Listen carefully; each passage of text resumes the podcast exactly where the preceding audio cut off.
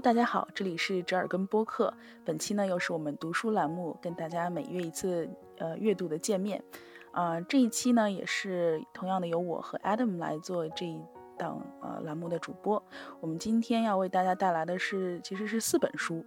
啊，我今天首先会跟大家分享一本叫《在群中：数字媒体时代的大众心理学》这本书。那 Adam 之后呢，会给我们带来一套帝国密码三部曲，分别是呃中国帝国的财政密码、哲学密码和军事密码。那我们也希望通过这四本书的介绍呢，让大家去更加多元或多维度的去理解我们现在所处的这样一个环境，啊，它对我们个人个体的影响，以及这个从历史观的角度去看这样一种环境的演进性。嗯，那我首先想说一说，就是我今天给大家推荐的这本书啊，这本书其实是一本很薄的小册子，它就是在手机上看也就一百多一百多页的样子。呃，而且它是一本很奇怪的书。就一般来说，你看一个德国作家写的书，可能他可能会比较严谨啊，会引经据典呐，或者是举很多例子。但这本书它就是很鲜少有例子，也很少有证据。你会看见它通篇都是结论，就像像是一本其他书的读书笔记一样。而且这本书它其实写的非常批判，对它。嗯，在所谓数字数字媒体时代的大众心理学，但它这个心理学既不大众，啊，也不能代表这个时代。我觉得，嗯，它就是会完全的去批判这个数字媒体时代，会主要写了它这个时代的弊病。嗯，会给我们心理带来的影响。当然，我猜想作者写这本书的用意本身也是从一个病理心理学的角度去探讨，为什么人们会出现这些问题。那么，我们就发现问题，就会找到一些，呃，其中系统上的弊端。所以，作者是对我们所生活的这一个数字的时代，其实他是持着相当程度上的一个不看好，以及呃，认为是一个不好的一个状态。这么说的话，我很好奇这一个作者他的背景是怎么样的。说实话，我没有太研究这个作者的背景，就是我当时就是抓起了这本书就开始读的那种感觉。因为这本书我是最早在呃一个公号的推荐上面，他呃当时推荐了一系列的关于群体心理和社会学的书，那其中就有这一本。然后我后来去看一些啊像豆瓣啊之类的一些书评，嗯，这这个就发现这本书是褒贬。褒褒贬有加，啊，有的人会觉得这本书写的很爽，写的特别精辟，写的特别，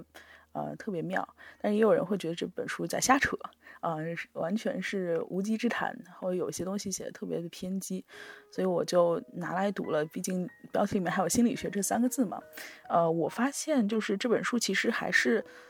嗯，在它的逻辑体系内是有一定的，呃，有一定道理的，而且会给人。一种发人深省的感觉，就是虽然也许我们生活的数字时代没有那么的恐怖，但是它列举的那些现现象或多或少都已经发生在我们的生活当中。我们可能只是没有从这个维度去探讨，哎，它其实，呃，如果我们把我们从数字时代的生活跟以前的生活去对比，我们缺失了什么？就是那一块东西，就是它是把它放大了拿出来看的，我觉得还是比较有意义的。他在那个前言部分就有这样一句话，他说：“电子技术就在我们身边，在其与古腾堡技术的碰撞中，我们变得麻木，又聋又瞎又哑。”就是 你就直接能感觉到这个作者这本书的基调了，就是它就是一本批判性的书，嗯。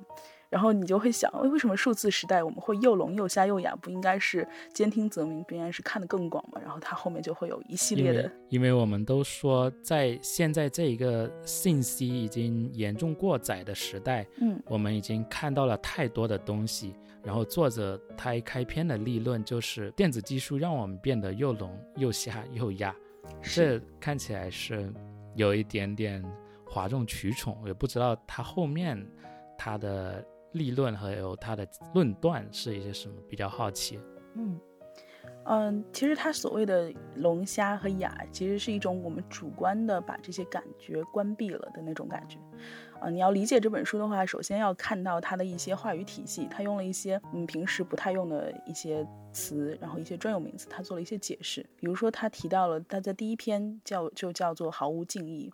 在这一篇里面，他专门提到了“尊敬”这个词。他从词源上去分析，说“尊敬”的意思其实就是带有距离的回望。他说，在我们这样一个数字的时代，人与人之间的交往是一个呃没有距离的交往，呃，我们没有距离，以至于我们没有尊重可言。而如果一个社会没有尊重的话，呃，它就会呃变成了一个就是没有距离的激情，它要么走向了一种一种色情性的展示，一种呃带有窥带有好奇的窥探，要么就走向了一个丑闻的社会。所以会发现，在网上爆炸的都是什么明星离婚啊、出轨啊，然后或者是啊带有一些这种窥探别人隐私的一些一些消息。所以他说，这是这是这个数数字媒体本身它缺少距离所带来的一种尊敬的一种。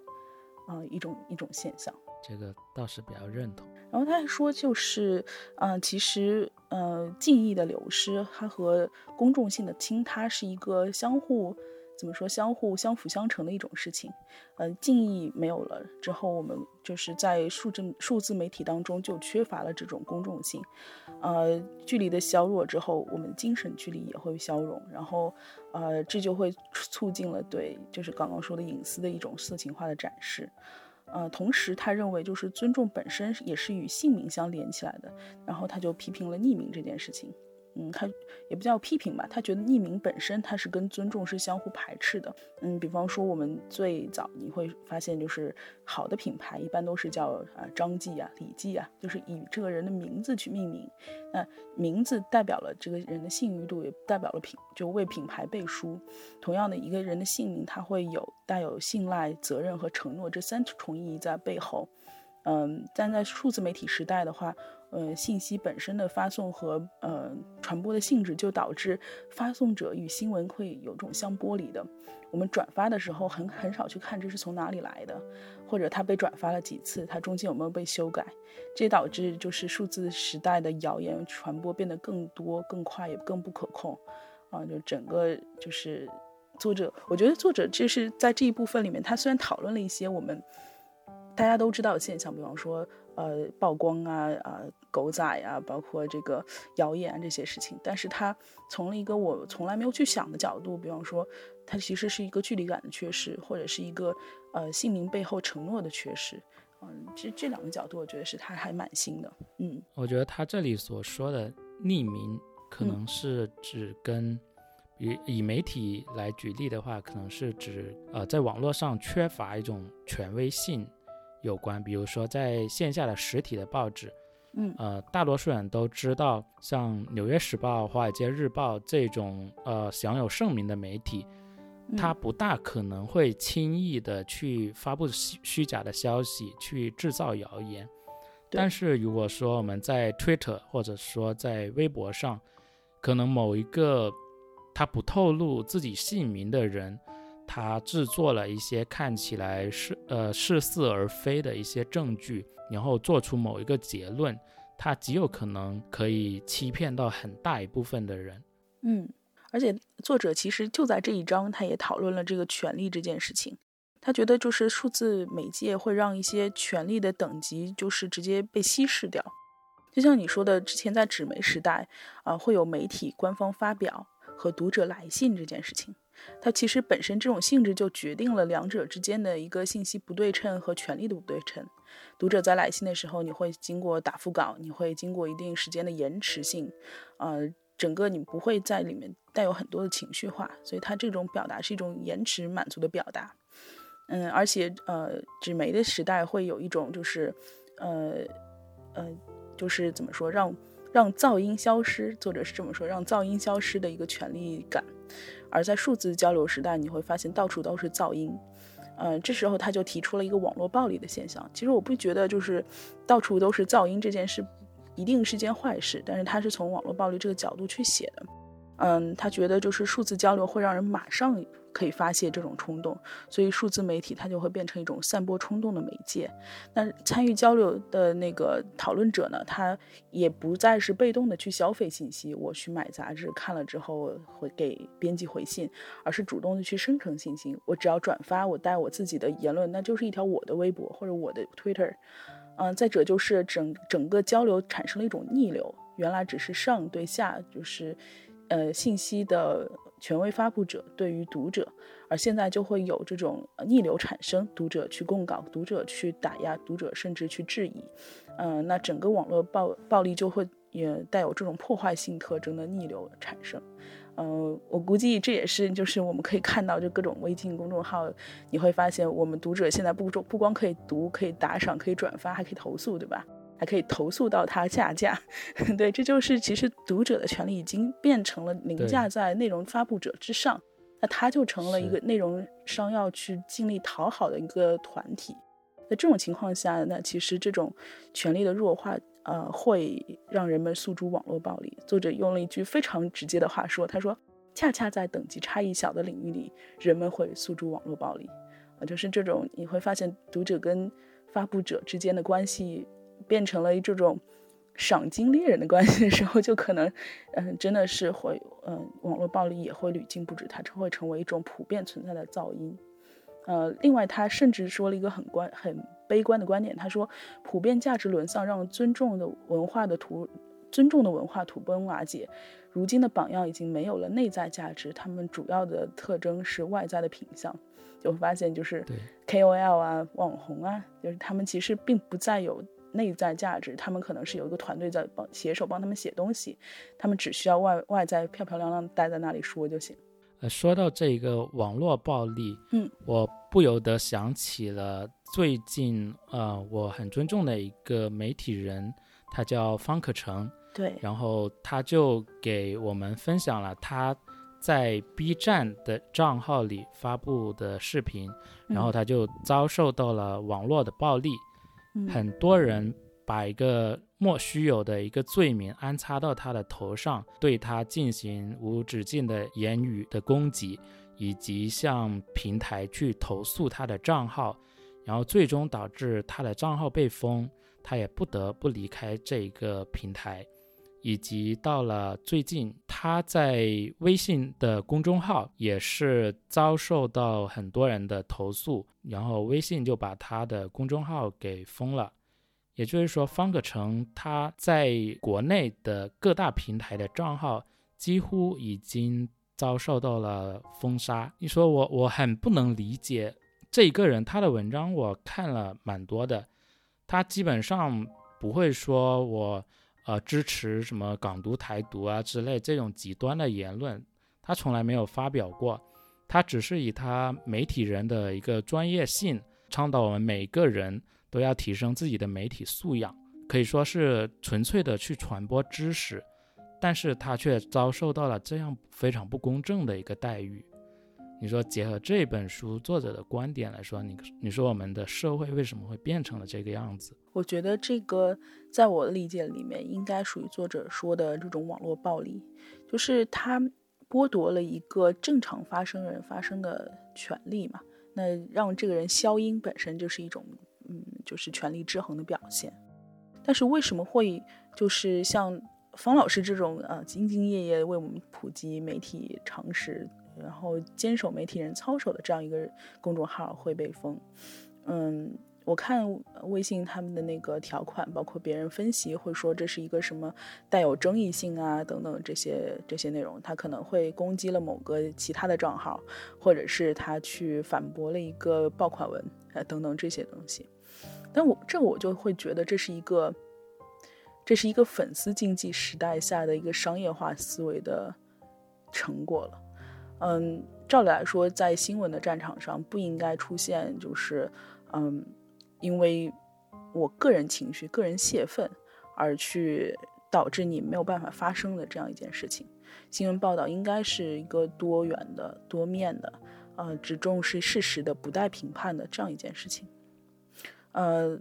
当然，新闻它一定会具有它的辛辣性，就是我把这件事情放在那里，告诉你它这是错的，这个他有他的价值观，这是没有问题的。但是你会发现，就是他动了别人的奶酪之后，然后他消失了，这个就已经不再是新闻可以讨论的事情。这明明是网络商业化运作或者内容商业化运作之后的结果。嗯，就像我们刚刚去说的，就是，呃，榜样本身就已经不需要有内在价值了，它它的作用是好好的在那儿待着，被人膜拜。呃当一个人去崩塌说，哎，这不应该是你们崇拜的对象，你们不应该为一个摇钱树而呐摇旗呐喊，你们不应该认为这个摇钱树或者是这个割韭菜的人，呃，是是一个多么多么呃全能全知的一个人，啊，当这样的声音出来之后，呃，他一定是呃触犯到了一些，比方说谁投资了某些公众号或者怎样，呃，那那他当然会会觉得你这个是断了我的财路啊。越来越多人不去关注、取关，甚至打压我公众号之后，那我财路来哪里呢？啊，这就会导致了一个暴烈结局。OK，那我也以暴制暴，我就把你让你永远发不了声，看你还能怎么办？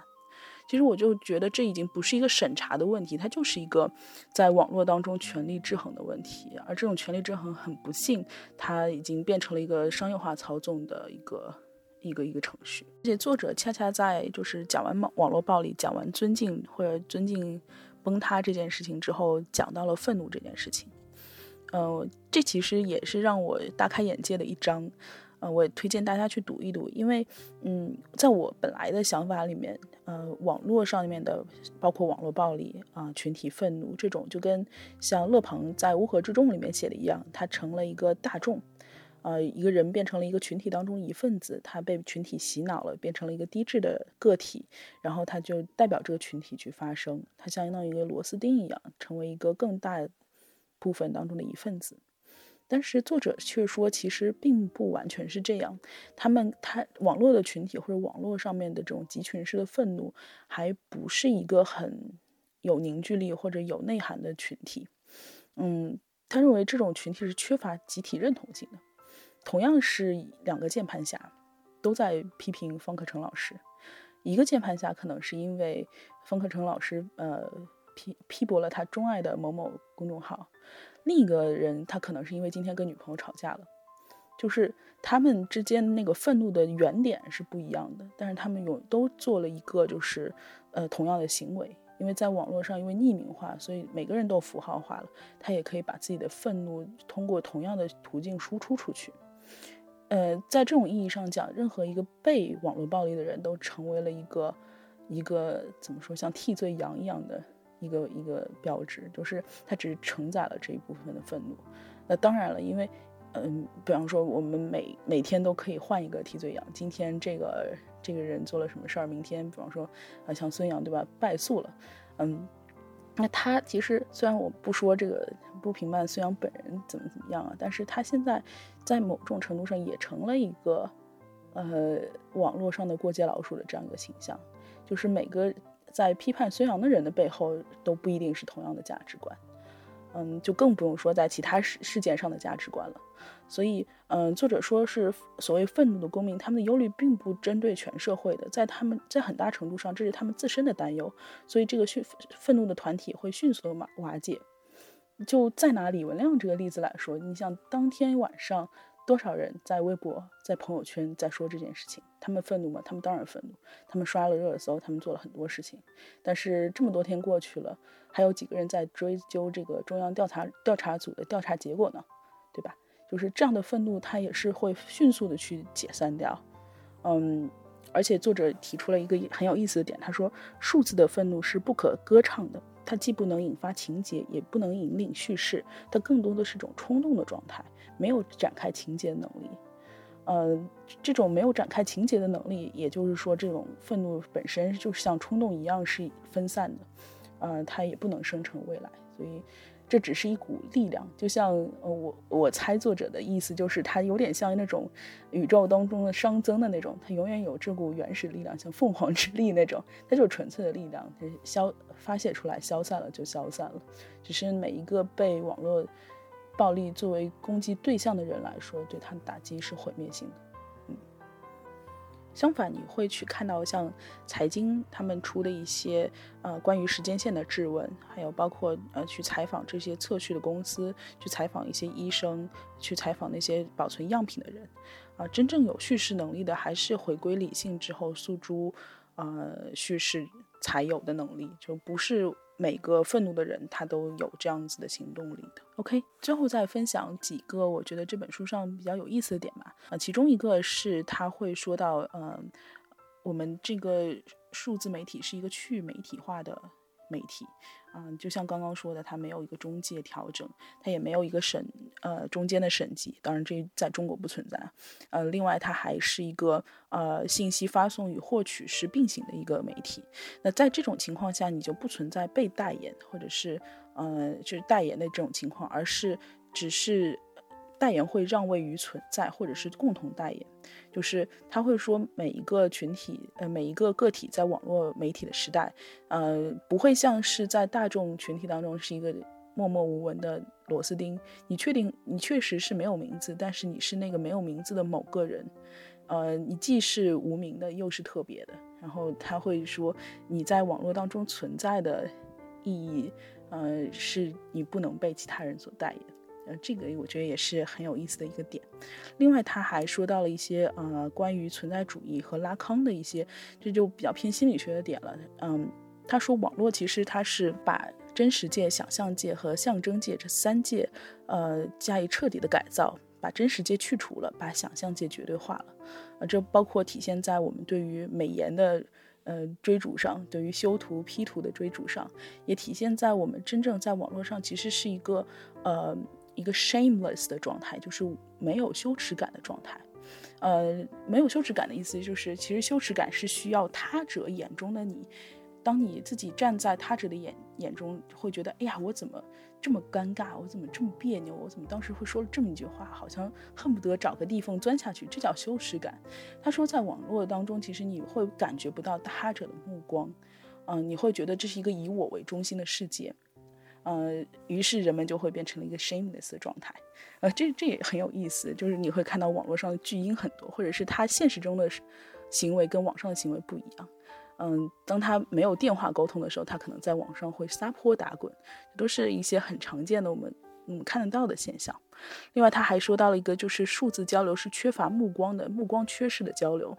嗯，包括他说，哪怕是视频电话，因为你是看着屏幕上对方的脸，但是摄像头捕捉的不是你，不是对方的目光视角，所以你们永远不能目光对视。当你看摄像头的时候，你就看不到他的眼睛。也就是说，这种目光感的缺失，他他也在书上详细的讨论了一下，这个人际之间会带来怎样微妙的变化。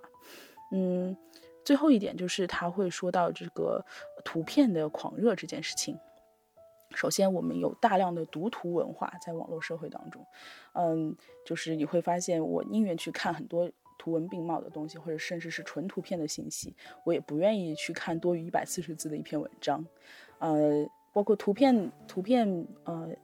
信息背后就是你的投射会变得越强，每个人对于内容的解读会变得更多样，而且也会产生一种叫巴黎综合症的现象。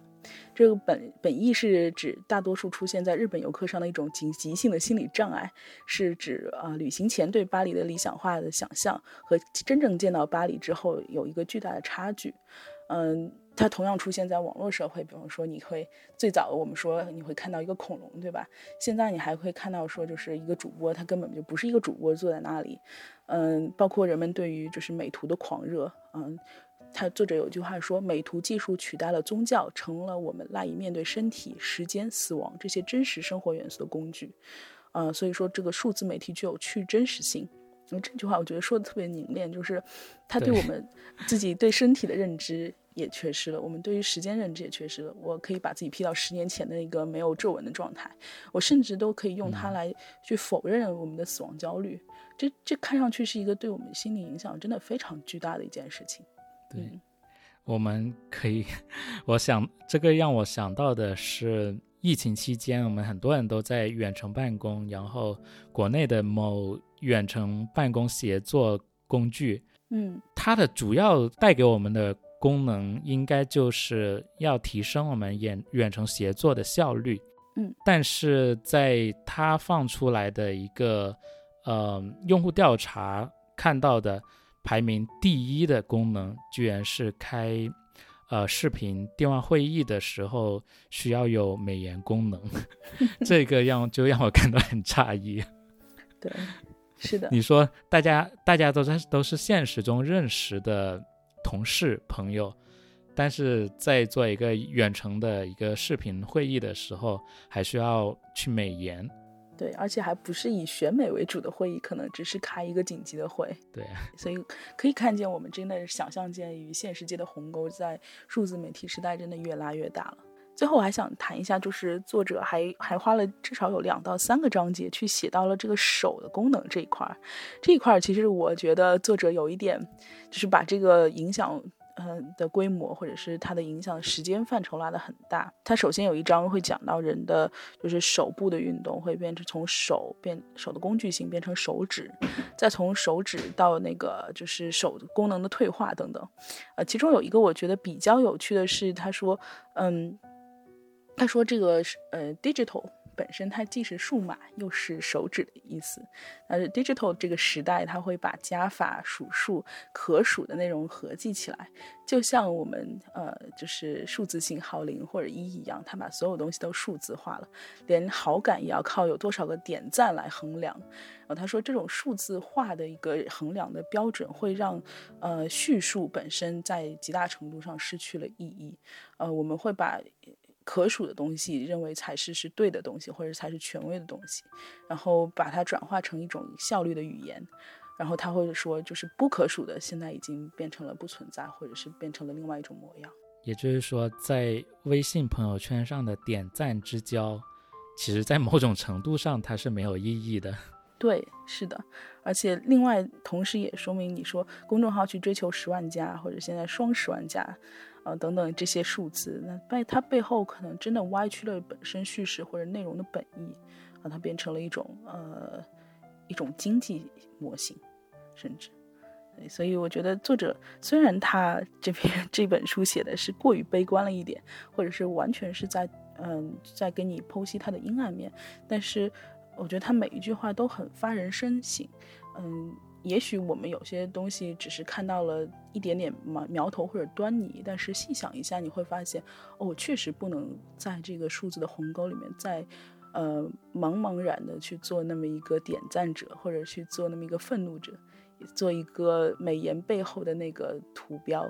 嗯，我应该是做一个我作为人存在本身的一些意义，而数字媒体只是我生命中的一部分。我觉得这本书适合那些对于我们现在这一个呃数字时代，在非常大的程度上侵入我们生活的每一秒钟的人，可以适合去读一下。作者的观点未必会跟我们所体验到的是一致的，但是他提的观点确实可以触发我们去进行更深的一种思考吧。是的，你说一点都不错。呃，我最后想用就是书上援引萨特的一些话来作为这本书推荐的结束语。嗯，萨特所说的目光不仅仅是指人们的目光，他更多的是把世界本身体验为一种目光，就像我们刚刚说的他者的目光。他说，毫无疑问，目光最常见的展示方式是定格在我身上的那两只眼睛，但是它也见或存在于树枝的沙沙作响、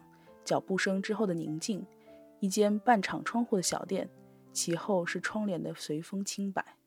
就是我们的存在感，不仅是我们存在或者我们的行为决定，也是由我们体验到世界万物决定的。也许我们可以睁开眼睛去看看世界给我们的目光，而不仅仅是流连于呃数字时代的每每一个 Windows。嗯，OK，那 Adam，你跟我们来介绍一下你今天要分享的这个《帝国密码》三部曲吧。其实我最近是读完了郭建龙老师的《中央帝国的军事密码》，嗯，其余的两本是在发布不久之后看到有人推荐，然后看了一下，感兴趣就已经读完了。但是它是其实是一套的书，所以我就在这一期节目里就简单的跟大家分享一下，嗯。这三本书呢，作者他是跟其他的历史书的切入点是不一样的，他是分别从财政、哲学和军事这三点去切入，去讲中国两千年的一个中央集权的帝国的历史。因为其他书记录历史，往往都是去讲王侯将相的故事，去讲呃某个王朝的成败。作者他不写某一个王朝，他是通过这三个维度来分析中国历史上下两千年。那我觉得他的这一套书有一个共同的特点，就是作者他的观点真的是直言不讳，他一点都不讳忌他所想要表达的东西。嗯，也就是说，他基本上是没有考虑过去审查的问题，他把他呃从历史上所感悟到的东西给我们关照我们所生活的当下。比如说，在那个中央帝国的财政密码里有其中的一段话，我引用一下：古今中外，对于一个集权政府来说，只有两件事是他最关心的。第一，如何建立一套复杂的官僚制度，控制住社会；第二，如何从民间经济中抽取足够的财政收入，来养活这个官僚体系。不管是国有企业、土地公有制。还是垄断货币发行，都是政府筹措财政的一种手段。当正规的税收不足以养活庞大的官僚机构时，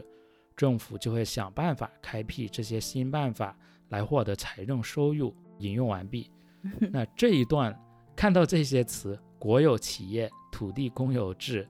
还有垄断货币发行、集权政府，我们生活的真实世界是不是？就是这样，它直接就关照到了我们生活的当下。嗯嗯，郭建龙的这一些直白的观点，蛮让我惊讶的。嗯，甚至这本书它能够过审去出版了，也是让很多人感到惊奇。我想，就是真的读史，可能真的能够明事理，也可以就是有见金的效果哈。对。通过《财政密码》这一本书，我们可以看到一个王朝的兴亡和它的那个财政政策的关联。嗯，这这个我很好奇啊，就是，呃，一个王朝它的兴亡都有哪些财财政上面的一些指向或者风向标呢？因为我知道，就是在心理学上说，一个公司，比方说要倒闭了，那它的一个指针就是这个公司里面八卦和谣言很多。呃，其实包括在国家不稳定的时候，也是会有同样的现象出现。但我不知道，因为财政应该算是就是这种，呃，不稳定性或者是呃谣言它的一个晴雨表嘛。就像就像股票、股市对这次冠状病毒的这个全球爆发不看好，那这个美股这个过去一周也是跌得够呛。所以我不知道，呃，这本书是怎么评价这个兴亡和财政的这个关联性的。呃，以唐朝来举例吧。嗯。唐朝它采用土地公有制，嗯，但是受困于土地公有制的效率低下，整个唐朝它其实都是税收不足的，得不到充分的财政收入。可能这一点就跟我们印象中的唐朝不一样。我们都说唐朝是可能是中国两千年封建历史的一个巅峰朝代，大唐盛世，怎么会跟税收不足这种事情联系上呢？但是我们去更深入的了解一下，就知道唐朝从某种程度上来说，它是从隋朝去继承而来的。在隋朝灭亡的时候，李唐世家他其实是受到当时的关中的。世家大族的支持，才能够去站稳脚跟，去打下天下的。呃，李唐拿到了天下之后，那就必须是给那些支持的他的世家大族利益，不然就没有人会支持他。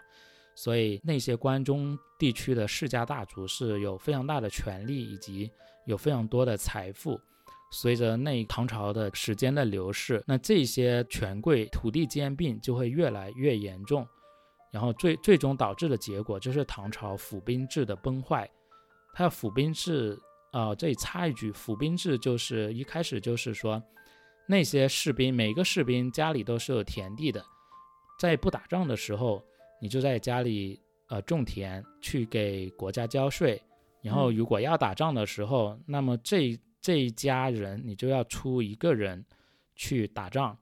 你就要自己备粮食，自己备兵器，自己备马匹去打仗。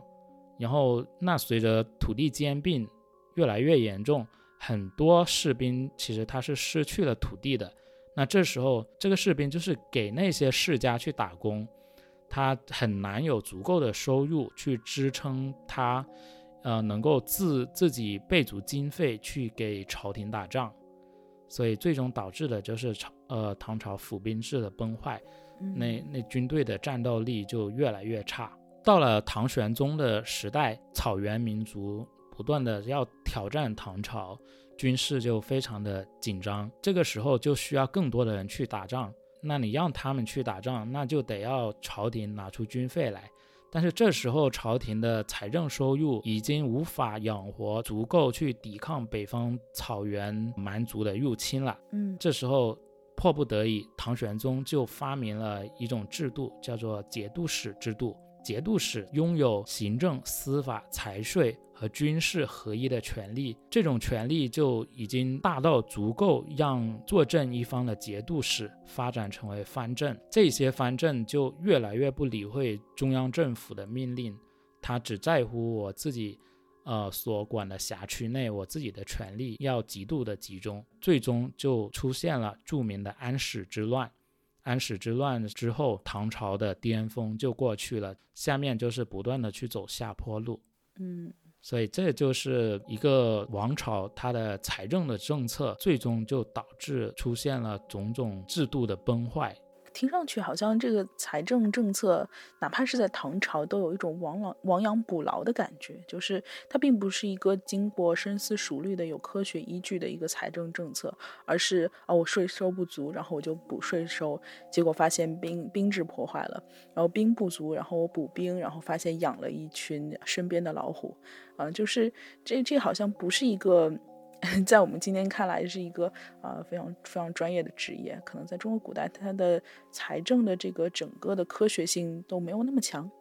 当然了，可能也是我们本身就是能够我我我自己觉得啊，就是我们能够接触到的中国史里面，嗯，除了政治史以外，其他的部分都很少，甚至连失败者的历史也都很少。就是嗯，我觉得作者能够收集到这一些信息，去建立一部分的因果关系，就已经很值得肯定了。其实有一些人是批评作者的经济学和历史学的功力都不够深厚的，嗯，然后还拿出了作者的简历来说事情，说作者其实他并不是什么经济学家，也不是什么历史学的博士，但是从我的观点来看，可能你可以不赞同他的某一些经济学的观点，但是这本书难能可贵的就是他将这一些非常专业的角度。然后他可以通俗易懂的写出来，让这本书没有很高的阅读门槛，像我这样的普通的历史爱好者都能够读得懂，并且是以财政这一个非常新颖的角度去了解我们这一片土地上它的历史的一个侧面。我觉得这是这一本书的价值所在。包括也联想到了，就是，呃，现在这个我们现在面对的这个情况，很多人都说这个瘟疫背后，呃，真正。买单的是中国的经济，甚至是全球的经济，嗯，那我也很想就是知道，比方说中央行放出了这么多的，呃，可能三千亿还是多少的贷款，嗯，它它的救市或者是它对于这企业的这些啊贷款的扶持，究竟有多少贷款是可以收得上来的？那我们之后会不会面临在类似于像更多的税收啊，或者是更多的通货膨胀这样的事情？包括如果我们想要能弥补国内的这部分亏空的话，是不是需要更多的外汇和对外贸易？但是如果全球的局势都不太好的话，那么是不是这部分也会断掉？就是我觉得可能如果我们听众朋友当中有一些对经济学嗯本身比较专业的听众的话，也可以跟我们来信去交流这块儿。嗯，我们还是很很希望能够，就是读史以明事理啊，以了解现在的呃所发生的情况。那我们接下来再说一下他的第二本《哲学密码》。呃，说到哲学这一个话题，它确实太大了。呃，看到作者是放出了这本书，其实我想很多人跟我一样是持怀疑态度的。那这么一个庞大的话题，你又你又不是哲学家。你能够说得通吗？带着这样的疑问，我就去读完了这一本书。读完下来之后，我不得不说，作者他其实是说得通的。那我为什么会有这种感觉？他把中国的复杂的哲学思想，这以说我们历史的历代王朝它的政治的演变来结合哲学思想去表达出来。比如说，在春秋时代，百家齐名。各种哲学思想都可以在社会上生存。嗯，那么到后来，为什么秦始皇焚书坑儒，接下来就是到了汉朝武帝的独尊儒术，为什么会这样呢？要看这一个儒教这一个哲学思想在当时是能够为呃当时的政治、当时的皇权所能够做什么样的贡献。就作者他是通过将当时的哲学思想跟当时的呃王朝它所需要的东西去结合，来阐述中国的哲学史。我们都知道汉朝最终是刘邦坐上了皇帝的宝座，但是刘邦他并不像此前的皇帝，比如秦秦朝的皇帝，或者说再往前一样六国的国君，人家都是有贵族血统的，那臣民去，呃，很拜服这一些贵族，甘愿在他们的统治下生活，这没有问题。那凭什么你刘邦这么一个小混混，你也登上了皇帝的宝座？那你这一个混混能做皇帝，那为什么我不能做皇帝？那这时候就会很显然会导致他民众就不服嘛，你就没有权威性嘛，也就是说你也还没有合法性。那这时候汉朝的皇帝们最急需的，很显然就是要用一种理论来证明刘邦坐上宝座，他不是来自于欺骗以及他的运气爆棚，而是天生注定的，具有神性的。以及不容反抗的，那这个时候能够为汉代皇权服务的知识分子们就出现了，这就是儒教。嗯，儒教跟呃先秦时候的儒家还不同，儒家可以说是一种哲学思想，那他们只是教书育人。对，儒教呢，它就是结合了呃儒家的那些经典，还有法家的权术，阴阳家的宇宙观。他们创造了一种属于他们自己的思想，这种思想包容天地万物，然后通过跟政权的结合来进行推广，以及通过教育资源的垄断来逐渐征服了人们的思想，成为当时人们的思维的基础，甚至是影影响到了当今这一套思想，就是说，呃，皇帝他就是天子，是上天派下来统治。这一方子民的，只要反抗皇帝，那你就是反抗上天，那就是要被天地所不容的。这种哲学思想就跟当时的汉朝历各代皇帝所急需的东西一拍即合，所以就有了当时武帝的独尊儒术、罢黜百家这种行为。我我之前在看世界哲学史的时候也有这种感觉，就是，嗯，当。同一时代的这个哲学啊，你你会发现，像希腊哲学，它会，嗯，它会跟就是中国百家争鸣一样，它会想一些很多东西，也有法家式的东西，也有这个阴阳学的东西，也有这个朴素唯物主义东西，也有辩证法的东西，嗯，但是这些东西到，嗯，到后来就是一个人为的筛选的过程。那希腊的城邦制度，它会是一个更加天然的环境。呃，像毕达哥拉斯他自己成了一个类似于像邪教一样的派系，然后他去他去推崇了一些术，他推崇了一些证明。而中国其实它更多的是一个高度集权的这样一个呃封建社会。然后那。那皇权本身的一个统治根基的稳稳定性，以及就是这个所有的现象解释是否能服从，或者是能够与这个，呃，这个它的它的怎么说鲜艳性，或者它的啊权威性能吻合，这就是，嗯，这些学说能不能真正延续下来的一个啊怎么说最基础的一个一个筛选标准。所以，当当这个哲学的发展带有这个人为筛选之后，你会发现，那中国其实哲学留下来的仅仅就是伦理学了。像孔子会说的那些，都是啊呃“己所不欲，勿施于人”呐，这种，嗯，他这种哲学就非常偏伦理，就偏礼数，偏这个尊重啊、权威啊这些，嗯，就很少再会有就是为什么地球是可能是圆的，为什么呃行星要绕着太阳转这样的这样的思想了，嗯。不像西方哲学是把人跟自然作为一种哲学的根本问题，而中国的哲学始终就是跟政治跟人绑在一起，至今都是这样。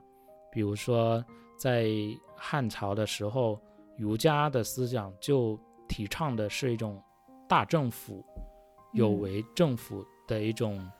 思想，他们认为民间是无法自由发展的。用现在的话说，就是。民间普通人是无法自治的，自由市场是肯定是发展不好的，只有在皇帝的管理之下，那才能得到发展。一直到现在，其实我们现在很多人的思想都还是这样的。比如说，有人就认为人是需要管理的，而管理这些个人的权利是属于政府的。嗯，很多人总是把权力机构当做是一种救助者的角色。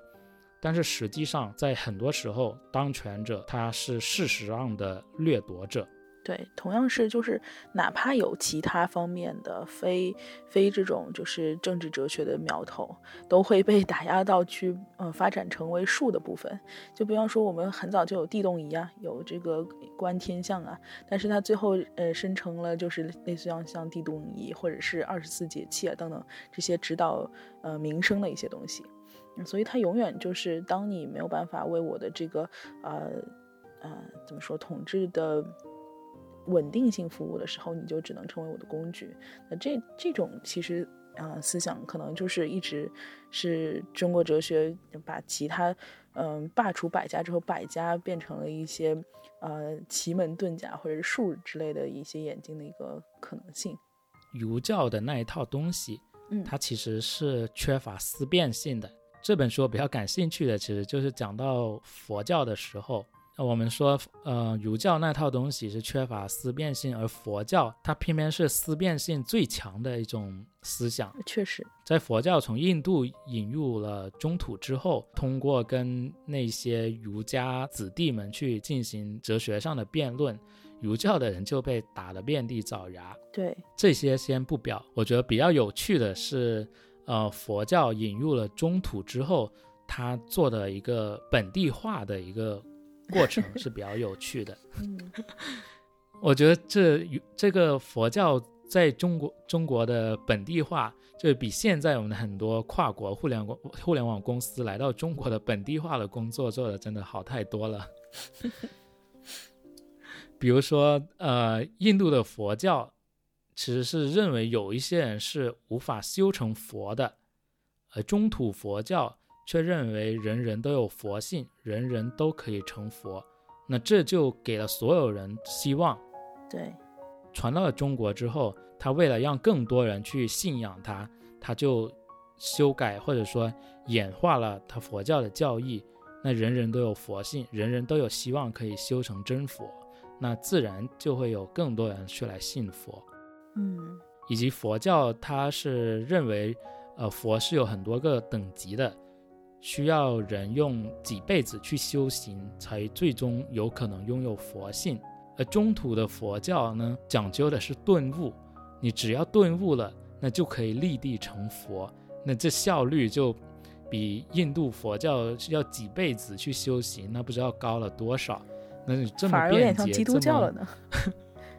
是啊，那这么便捷的东西，这效率这么高的东西，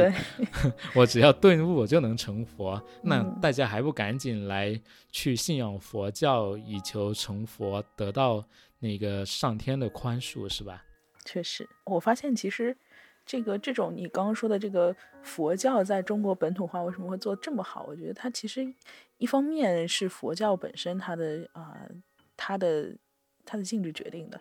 啊，另一方面就是它本身是一个很，就我们说 说所说的佛系嘛，那佛教当然很佛系了，就是这这这是它本身的方面。另外一个，我觉得也可能跟中国文化当中本身有一个很强的内化作用有关，就是，呃，当世界哲学史那个作者他本身也是这么说的，他说你会发现中国呃很多次就是外国的文化呀也好，价值观啊、意识形态呀，包括宗教。都想要进入中国，但是每次都会变成了一个跟中国杂交之后的另外一个特色的东西，包括我们现在的所谓的中国特色社会主义，也是一个 来中国之后本土化的一个东西。你会发现，其实中国非常擅长这一套啊，我跟你打打太极，我们和而不同，对吧？我们求同存异啊，最后他就会发现，呃，其实对方在接受着、接受着、接受的时候，猛然有一天抬头发现，中国已经把这东西改了。但他也没有办法说什么，因为好像每一步都是我确认过的。嗯，这本书和前面的财政密码一样，其实作者的很多观点写到了很多东西，也都是可以映照到我们当下的社会的。比如我接下来引用的这一段：嵇康的死让人明白，集权的笼子里不会有自由的鸟儿。只要你在中央帝国的控制之下，就不会找到真正的自由。哪怕你想回归山林，不问政事，但只要你有足够的才华，这个政权就会自动把你当做敌人。嗯，我在做我们这期节目的提纲回顾我的书斋的时候，我不由得想起了微信公众号“新闻实验室”的作者，也就是我们刚刚刚刚谈谈到的方可成。方可成他既不反党又不反社会，他只是普及他的专业知识来提升我们这些普通大众媒体的素养，但是他却遭受到了非常恶意的网络暴力和投诉。跟我刚刚引用的那一段话一样，你只要做的事情不是中央政府所愿意看到的，即便是你不想去参与政事，不去讨论中央政府不愿意看到的事情。但是你施展你的才华，你的才华并不给中央政府去利用，那你就是这一个政权的敌人，你最终就会被收拾掉，就像方可成的账号被封一样。他之所以账号被封，表面上看可能是呃网络暴力者的恶意投诉，但是造成这种行为它的底层的原因。其实还是我们所生活的这一个社会，并不需要这样的行为。它默许这些人可以去恶意的去向某一个人施展暴力，最终导致他的知识被清除。对，说到这里，我还想。就是也衍生一下，就是你会发现，其实我们刚刚说的中国的这种和而不同啊、求同存异啊、中庸啊，或者是就是本身我们中国有极强内化能力，在这一部分，其实，在今天我们看来，其实是越来越被弱化了。就是你会发现，就是呃，比方说呃，不管是公权力也好，或者是就是社会呃主流文化的容忍度也好，就对于一些呃。甚至都没有触犯到红线的东西，它都容忍度都在变低。呃，联想到就是，比如说现在讲求企业文化当中的狼性啊，包括像《战狼》这样的电影，包括我们现在，包括中国的社外交都会有一种这种战狼式外交的那种感觉。你会觉得中国在这些方面越来越硬啊，越来越就是。呃，像走向到一个偏执的位置，而不是一个更加像，呃，一团和气，我把别人内化，然后再产出一些就是反输出的一种一种过程。这我觉得可能真的是跟就是在古代的中国，它是一个绝对的一个大国姿态，但是在现代的中国，它是一个追逐者的姿态。那内心，嗯，不管是人也好，国家也好，政权也好，他内心越匮乏，他外在表现就会越越怎么说越偏激。我想啊。每一个朝代都有为他可用的哲学的思潮，去为执政者使用。到了我们现在这一个时代，他的这种呃思想，就是你只要某个人的思想是不符合主流价值观的，你发表的言论不是官方倡导的，那你就是造谣，你就是一个对我们这个国家是有恶意的人，那就非常极端这种思想。但其实，就像方可成，他做的事情是对任何人都是没有伤害的。但是他做的事情可能就不是当权者想要用的。你批评这一个公众号做媒体不够专业，反对这一个公众号的思想，这一个可能是迎合主流价值观的思想，那你就是反对这个国家。他已经把一切东西都上升到了。你反对国家，你是卖国贼，这么一种可怕的高度，然后就利用这一些罪名去恶意的攻击某一个人。是，我觉得无论怎么样，就是哪怕是从人性的观点出发，就是完全的设立对立面，然后非黑即白，或非好即坏，都是很不可取的。嗯，我反而还挺怀念，就是让中国人求同存异的中庸的姿态，哪怕只是浑水摸鱼呢，对吧？那你也给别人一些他能够生长的空间。这本书说到这里，我想引用一个推友的对这本书的书评来做一下总结。呃，这一位推友他的账号叫宋妈，推特上人称宋妈。嗯，下面是我对他书评的引用，其中的一段的引用：中国历史以来晦涩繁杂的儒释道源流分支，本身足够让普通人望而生畏。古文经学和今文经学的争论焦点在哪？唯识宗和天台宗的区别有何意义？朱熹的理学上升和陨落，如何影响了历史的走向。这些都是离普通读者很远、话题很大的高深文化知识，但是经过作者的精彩论述，完全让普通读者也可以轻易读懂，这是非常了不起的努力，让高深的文化知识不再只属于文化人。啊，引用完毕。我觉得他这一段，呃，书评就非常，呃，到位的总结了这一本书。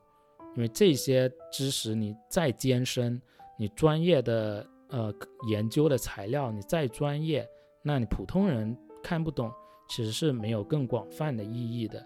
郭建龙他写的这一套书，真的最大的意义就是让我们这种普通人也能读得懂。看来是可读性非常高的一套著作了。最后一本《军事密码》，因为我们有多个王朝，有王朝的兴起。那必定就有另一个王朝的衰落败亡。对，那这种兴起和衰落肯定离不开战争。作者论述战争，它就是以一个切入点，就是地理。通常描述到战争，都会说天时、地利、人和，或者说所谓的《孙子兵法》三十六计。但是所有的这些因素。地理是相对不变的，无论你各种元素怎么变，地理的山川河流它基本上是不变的。以一个不变的因素来阐述这么漫长的一段历史，这本书它把中国的军事战略分为五个时代，分别是关中时代、分裂时代、失衡时代、中原时代，以及以蒙古和满洲少数民族为代表的帝国时代。它所谓的五个时代，就是串联当时中国的地理位置，以及利用这些地理的战争案例来阐述的。比如说关中时代，它包括了从春秋战国到秦汉这数百年的时间。那么当时最典型的地理基础就是，呃，人类首先发掘出来的关中和中原两个地方。嗯，唯一的例外可能就是在江淮一带的楚国，以及当时刚进入人类文明视野的四川。在这些地理位置里，关中是四塞之地，易守难攻。即使中原可能比关中地区更为富裕，但是没有天险可以防守。很容易受到攻击。当时秦朝跟汉朝两个朝代最典型的战争的案例，就是利用关中易守难攻的特点，先占领了关中，然后击破四川盆地，让四川盆地成为战争的粮仓，打下了坚实的基础，然后再一一的去击败他在中原地区的敌人，完成了国家的统一。到了第二个时代，就是分裂时代，长江就成为中国的战略的主角了，有点跟我们打游戏有有一些相 相似，就是人类文明越来越发展，然后就会探索更多的地理位置，就相当于打开了更广大的地图，然后就可以利用更多地理的天险来去为战争去服务。呃，在关中时代的时候，那时候长江地区刚刚刚发展，还是属于一个附属的地位。到了三国时期，那长江就进入了战争的主要的位置了。最著名的可能就是东吴的张宏发表了江东战略，以及蜀汉的诸葛亮提出的隆中对，他们两种战争的战略思想。是非常相似的，他们都认为长江不再是北方的附属，而是可以成为北方对抗的基地。第四个阶段就中原时代的时候，这个时代的代表就是北宋。当时北宋的开国君主选择了开封府作为国家的首都。嗯，在地理上它是一个四战之地，没有要塞可以防守的。而北宋在当时又丢失了燕云十六州。北方的游牧民族就很容易一马平川的杀到国家的首都来，嗯，呃，这一个问题到了明朝之后被明朝解决了。明成祖把他的首都从南京迁往到了北京，这时候他就有足够的天险来去防御北方的游牧民族，但是同时又产生了另一个问题，在。国力开始有所衰弱的时候，没有力量去抵御来自南方的叛乱。对，听上去古代打仗其实百分之五十靠命运，百分之五十靠天堑，哈。对，然后但是到了清朝之后，其实又不一样了。那时候整个中国大陆能够开的地图都已经开了，嗯。这时候要面对的就是从来没有出现过的制海权。到了清朝的后期，这个国家的对手就会来来自海上。在以前，大海就是天然的防御地带。到了这个时候，大海成为了一个侵略这个国家的一个入口。同时，在中国两千年来无数的战争有一个共同的特点，就是兵器没有本质上的进化。而外国的入侵者带来了热武器，嗯，可能就会产生了，呃，一小队可能一个千人队拿着热武器可以战败比他人数多十倍、百倍甚至千倍的对手，这是中国这两千多年来从来没有遇到过的事情。就是这个时候，作者所阐述的地理对于战争的重要性，唯一一次失去效果的时候。主要是那时候这个武器全面升级了，然后远程和大规模的杀伤，整整个会，啊，导致战争格局和战争的思想都会不一样。整本书对中国历史上的军事战略的详细演化过程，探讨了每一个时代的军事的关键点。作为一个军事爱好者的话，肯定很喜欢去读这一本书。军事。一直都是中国历史的一个主旋律，理解了军事的演变，才能更好的理解中央王朝是如何成长的，也可以更好的理解中国是怎么成为现在的中国的。嗯，其实，在就是怎么说，在心心理学，呃，这边多说两句，就是，嗯，我觉得心理学其实是因为战争而催生的。就是你看，在，呃，弗洛伊德算是二十世纪开端的一个人物，他当时研究的还是一个神经症，或者是，嗯，就是跟病人打交道的那一部分。那当然那时候是跟禁欲的思想有关，但是到后期精神发精神分析发展的，啊，所有那些带头者、浪弄潮儿或者是 流派创始人，他其实都是跟战争非常相关的。战争带来了很多精神分裂啊，或者是创伤啊这些事情。嗯，在这些战时的心理学家看来，就是，呃，战争的最重大的意义，它是集中性的、非常极端的去爆发了一些人类原始本能的东西，然后它会，啊，它既有就是，呃。就是类似于像呃分久必合，合久必分的这种哲学思想在背后，它也有一个就是为什么这个时期人们需要通过战争去解决一些事情，然后包括战争武器刚刚说的升级之后，人们对战争又又不一样了。原来可能它的杀伤性和它的代价和后果都在人类作为主体承受范围之内，那。战争就像我们，嗯，隔一段时间泛起的一朵小浪花一样，但是现在这朵浪花可能会颠覆整个人类，那人类又会重新去思考，我们应该怎么样去去解决我们本来要翻的这个小浪花。有的人会，有的国家开始打嘴炮，对吧？有的国家开始经济制裁，就是你会发现现在的整个世界格局里面，就是战争啊或者对话这些东西都已经更加多元化，它甚至，呃，甚至其实这种。战争思想和对立思想一直都在，它甚至是无处不在，嗯，而反而弱化了真正传统意义上打仗的这样一个，呃，这样一个怎么说冲动，嗯。哎，刚刚你有提到的心理学，其实是从战场上去发展而来的。是是啊，突然想到，就是中国有没有从心理学的角度上来分析中国的战争这样的书呢？好像我印象中是没有见到的。对，这个确实没有。首先，心理学对中国来说是个舶来品。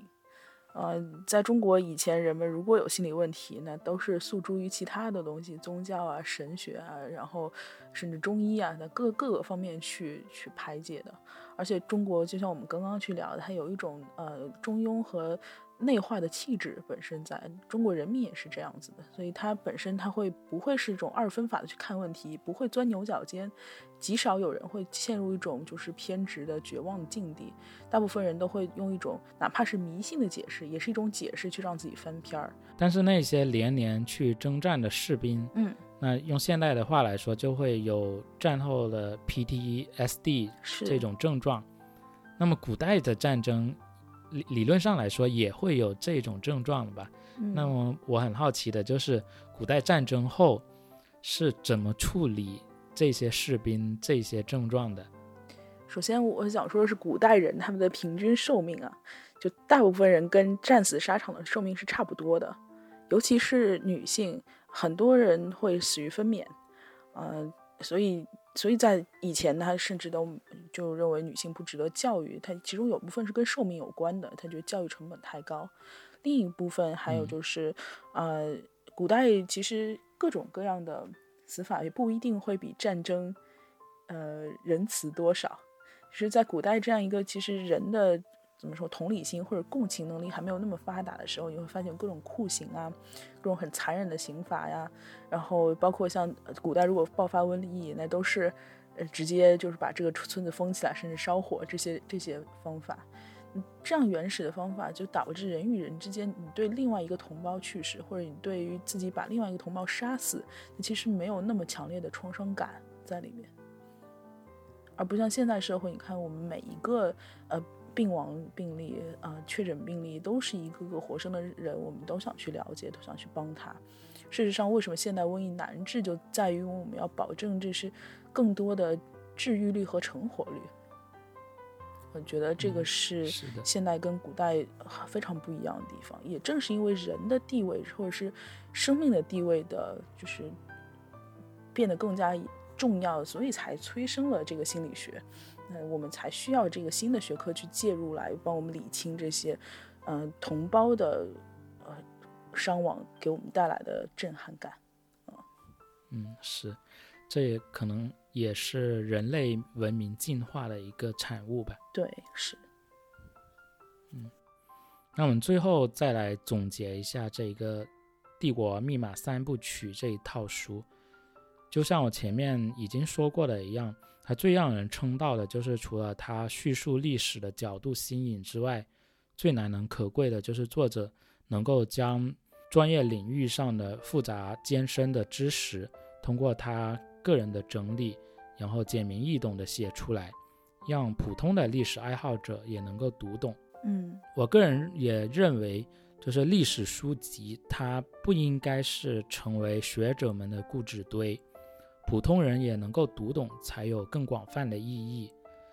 嗯，值得我们高兴的是，我们这些年来可以看到不少兼具专业性和可读性的历史著作，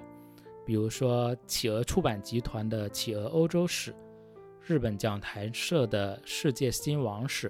以及南京大学出版社的《中华民国专题史》，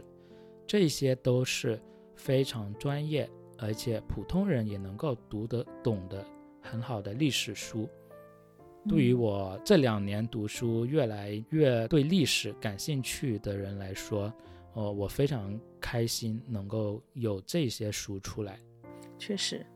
我觉得听你这样介绍，我也对这本这套书产生了兴趣。不过我可能会先去读这个企鹅欧洲史，然后再回过头来去看中国史。呃，我觉得就是以前我可能不是很喜欢读历史类的书籍，就是觉得，首先这是一个已知的东西，其次我不知道我还能够从就是一个要么过分严格的叙事，要么过分演绎的叙事当中去读到什么。但是今天我听你去解读这三部的时候，我觉得，嗯、不管是不是已知的事实，这种思考角度都是非常有意义的，嗯、也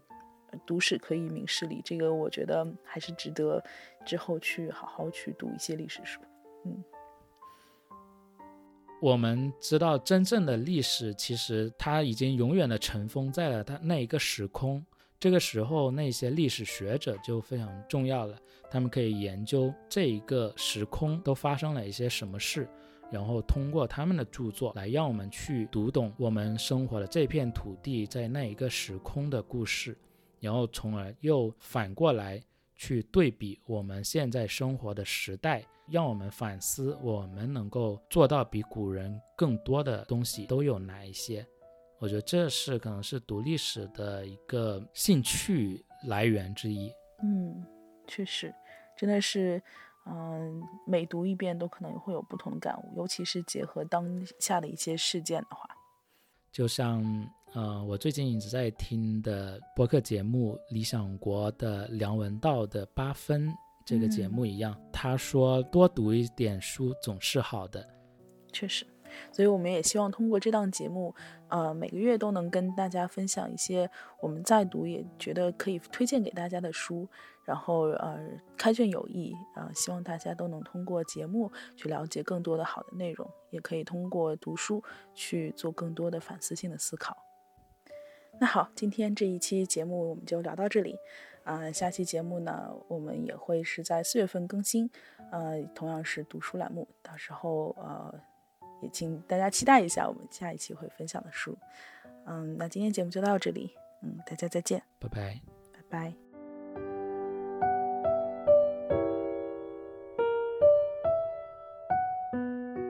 本节目由折耳根播客为您呈现。这是一档较为走心的陪伴型播客。耳是偶尔的耳，不是耳朵的耳。我们不传道，不授业，不解惑，不限主题，没有重点，一切皆可聊。我们的愿望是成为你生活的背景音。欢迎在微博和 Twitter 关注我们，留言提出意见、建议和反馈。微博和 Twitter 用户名都是折耳根播客，也可以直接给我们发送电子邮件。我们的邮件地址是 hi at 折耳根 dot club，也就是 h i at z h e e r g e n dot c l u b。我们的节目目前已经在 Apple Podcast、Spotify、喜马拉雅和网易云音乐同步上线，欢迎大家订阅收听。推荐使用通用播客客户端订阅我们的节目，